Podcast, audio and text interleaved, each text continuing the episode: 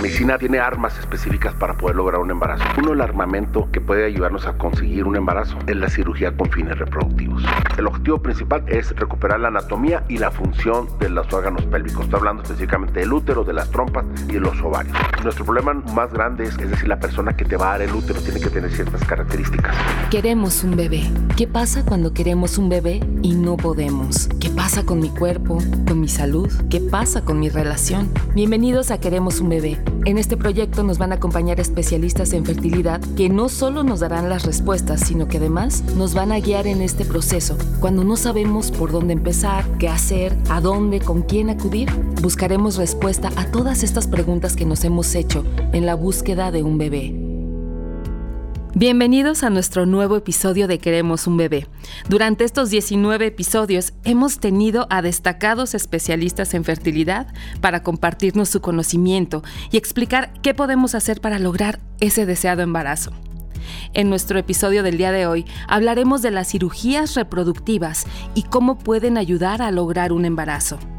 Estoy con el doctor Jaime Arturo Escárcega, él es ginecólogo obstetra en Chihuahua. El doctor Escárcega es egresado de la Universidad Autónoma de Chihuahua con años de experiencia en su área de especialidad. Se ha desempeñado como miembro de diversas asociaciones médicas y colaborado en múltiples conferencias y publicaciones. Es un gusto tenerlo aquí, doctor Escárcega. Bienvenido. Al contrario, muchas gracias por la invitación y, y, muchas gracias a todas las personas que se están tomando el tiempo de escucharnos el día de hoy. Muchas gracias. Doctor Escárcega, ¿qué es la cirugía reproductiva y en qué consiste? Mira, la, eh, el manejar a una paciente desde el punto de vista reproductivo, eh, la medicina reproductiva tiene, eh, arm, tiene armas específicas para poder lograr un embarazo.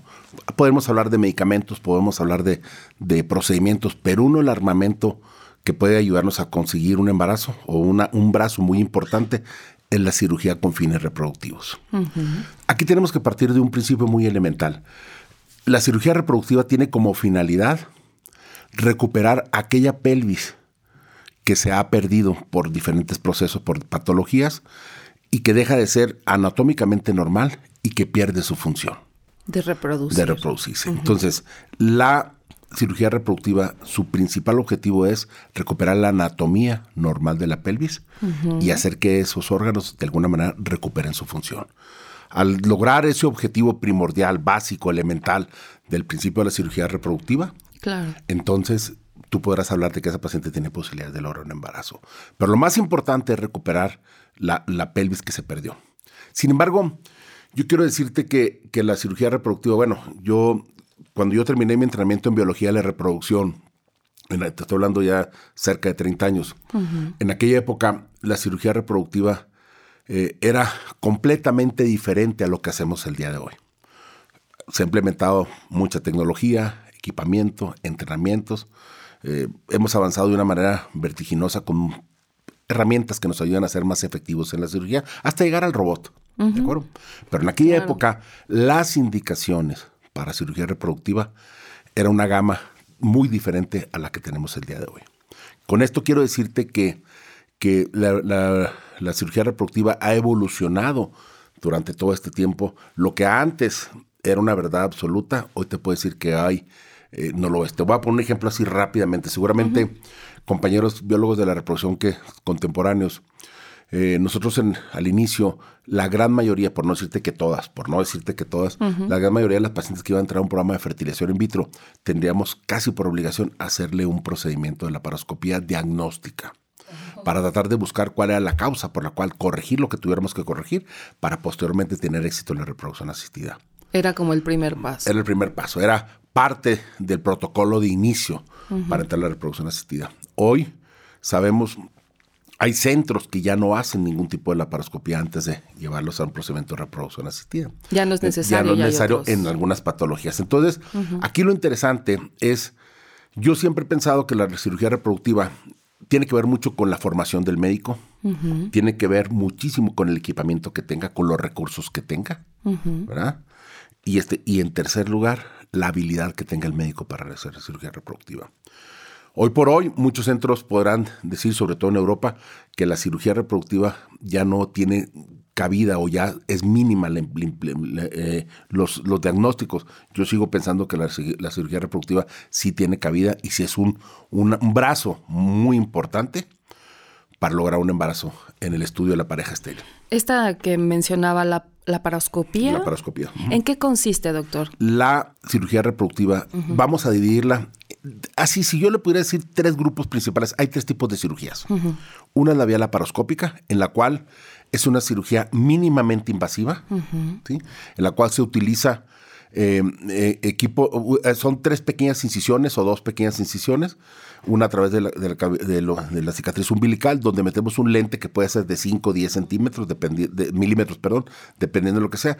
Es un lente que tiene luz y te permite enfocar y, es como si tuviera un mini microscopio porque tiene cuatro poderes, es decir, te, te, va a hacer una ampliación de lo que tú estás viendo. Qué maravilla. Y dos, y dos incisiones más pequeñas en la parte baja, en la cual metes instrumental que te permite separar, levantar, lavar, cortar, quemar, hasta llegar hasta láser, por ejemplo.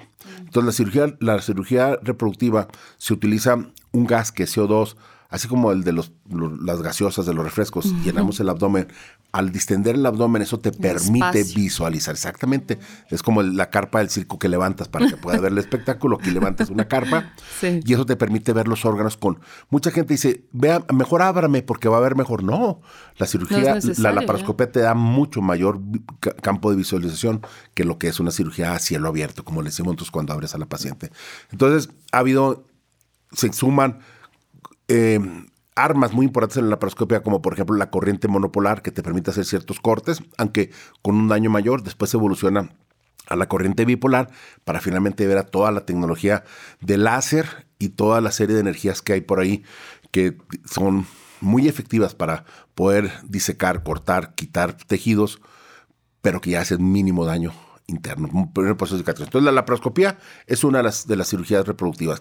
En segundo lugar, existe también utilizando tecnología este, eh, eh, óptica, ¿verdad?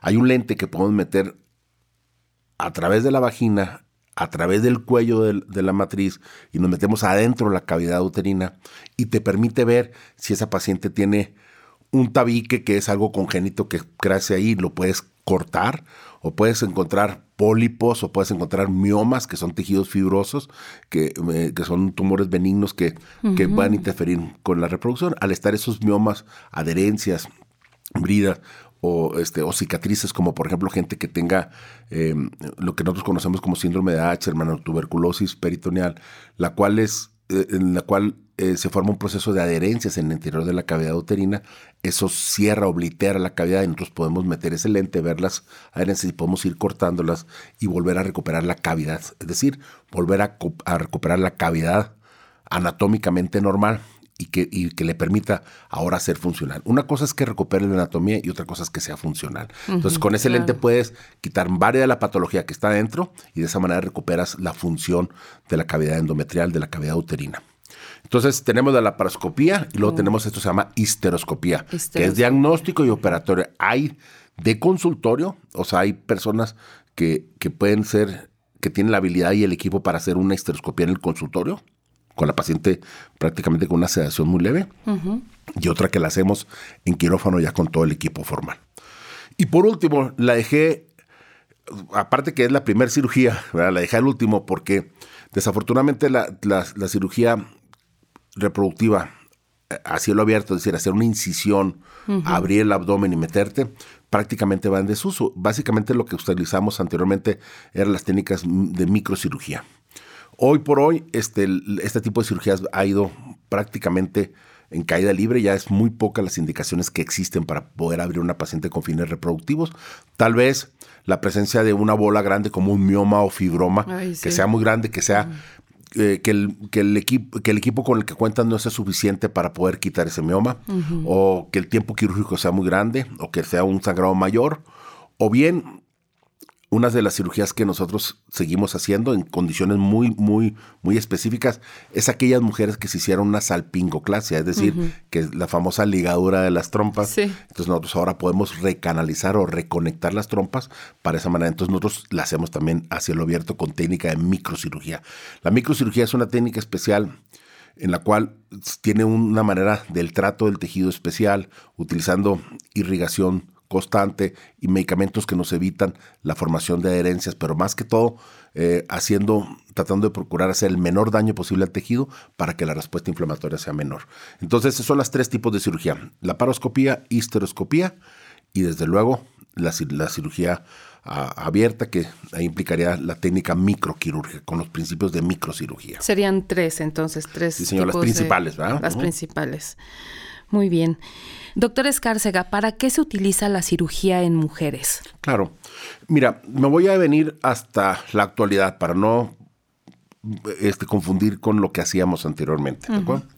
Eh, la cirugía con fines reproductivos, el objetivo principal, te lo voy a repetir, es recuperar la anatomía y la función de los órganos pélvicos. Estoy hablando específicamente del útero, de las trompas y de los ovarios. ¿Quiénes son candidatas para hacer una cirugía, una cirugía con fines reproductivos? Híjole, aquí tendríamos que, ah, ver patología por patología. Si tú quieres, podemos hablar de la, del ejemplo clásico, que es la endometriosis. La endometriosis, como, como mucha gente sabe, el tejido que está dentro de su matriz, que crece cada mes, que es un tejido muy especializado, que tiene vasos sanguíneos, glándulas, receptores para implantación, etc. El, el, embrión llega y se implanta dentro de la cavidad uterina gracias a que ese tejido es óptimo, es, este, está listo para recibirlo. Tiene un, un acto de implantación grande y si no hay embarazo, ese tejido sale en forma de menstruación. Hay muchas teorías que no quisiera eh, este, llevar tiempo, pero por alguna de las, estas teorías, ese tejido endometrial crece afuera Ah. afuera de la matriz. Crece entre, entre la matriz, entre las trompas, entre la vejiga y el útero, entre el recto y, el útero, y empieza a crecer en un lugar donde no puede estar. Claro. O sea, es entonces es un tejido que se llama ectópico porque está en un lugar donde no va. Y al crecer, el organismo lo reconoce como algo ajeno y produce una reacción inflamatoria severa. Se ha postulado que existen hasta 300 sustancias que pueden ser tóxicas para el óvulo, para el esperma o para el embrión. Y obviamente el organismo puede... puede ¿Sustancias que consumimos? No, no, no. la endometriosis te produce un... Bueno, el, estar en la endometriosis presente produce una reacción inflamatoria severa. Sí. Y eso hace que, que la pelvis se llene de un líquido inflamatorio. Ah. Y en ese líquido hay una cantidad impresionante de artículos que, tratan de determinar las sustancias que se encuentran ahí, interleucinas, factores de necrosis tumoral, etcétera. Es una lista. Ha habido un artículo que dice que pueden que se han postulado hasta 300 posibilidades de sustancias que estén ahí. Tóxicas. Esas sustancias obviamente van a hacer que el esperma se mueva menos, que tenga menos capacidad para fertilizar. El óvulo de la persona tiene una alteración en una parte anatómica del óvulo que se llama la zona pelúcida. Eh, hay un artículo muy interesante del doctor Pascual Patricio donde habla del factor zonal, es decir, esa zona sufre un cambio en la microestructura bioquímica y se vuelve más oscura, se vuelve más, y eso hace que el esperma no puede penetrar de una manera mm. natural. Entonces, hace esas, todas esas sustancias hacen cambios en el óvulo, en el esperma y en el embrión.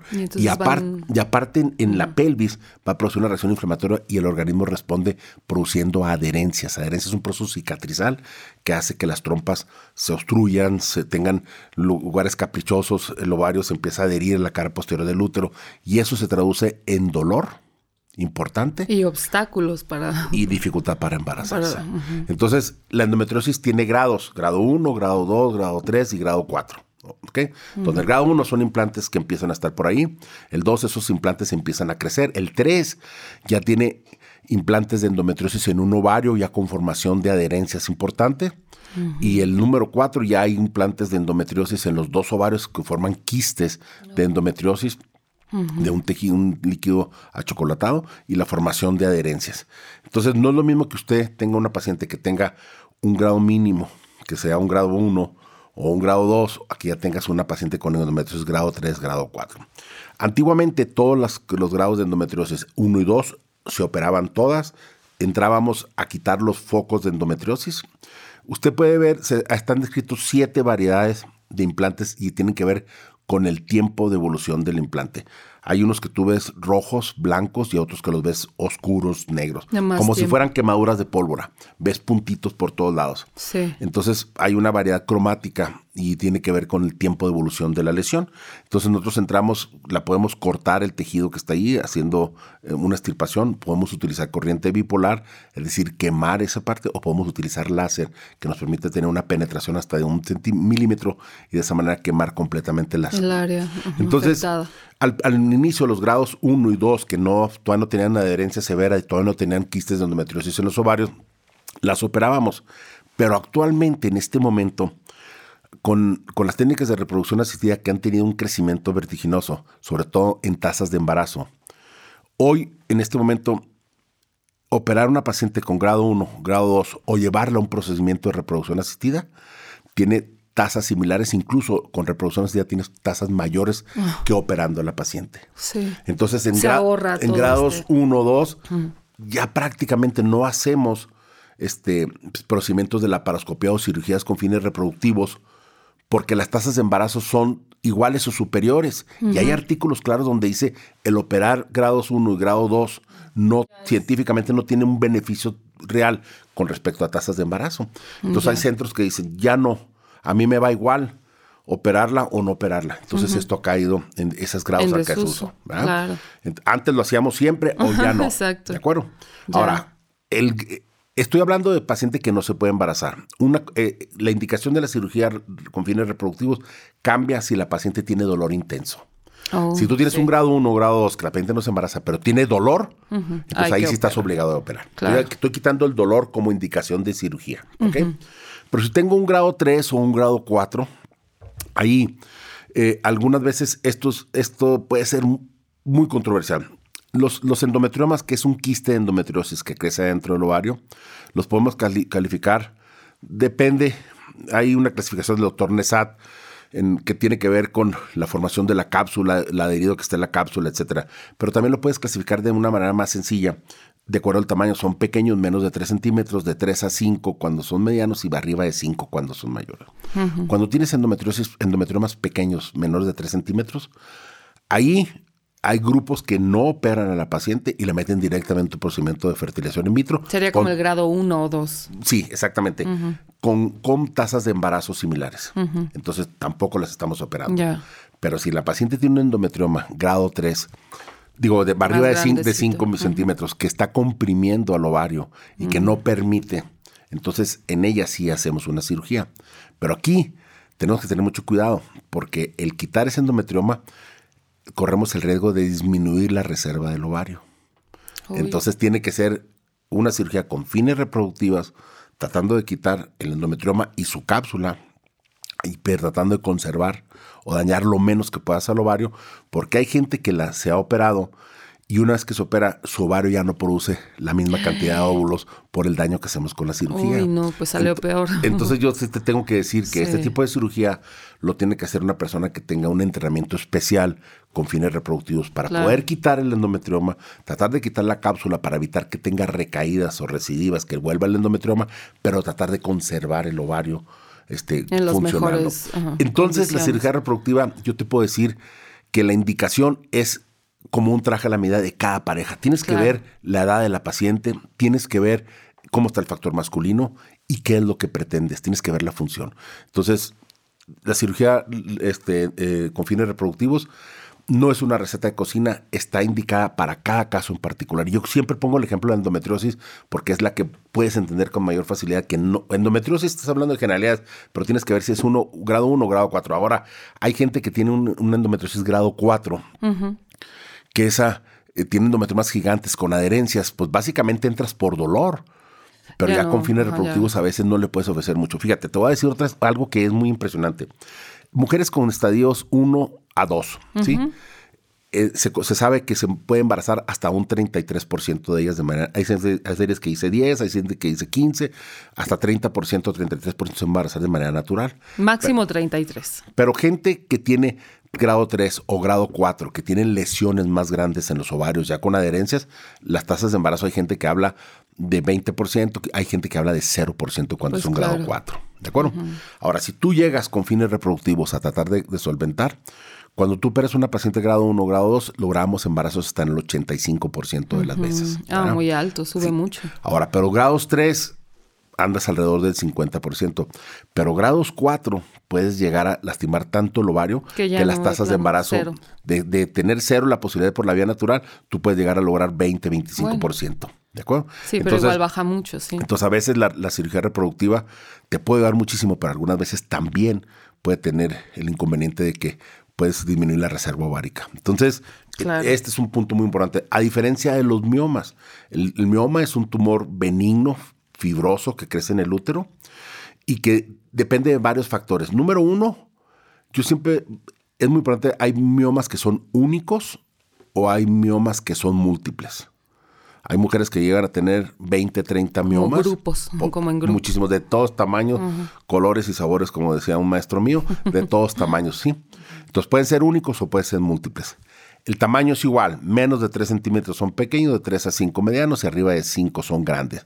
Pero tal vez una de las cosas que más nos interesa a nosotros, de acuerdo a la clasificación de la FIGO, que es la Federación Internacional de Ginecología Obstetricia, es la localización donde está el mioma.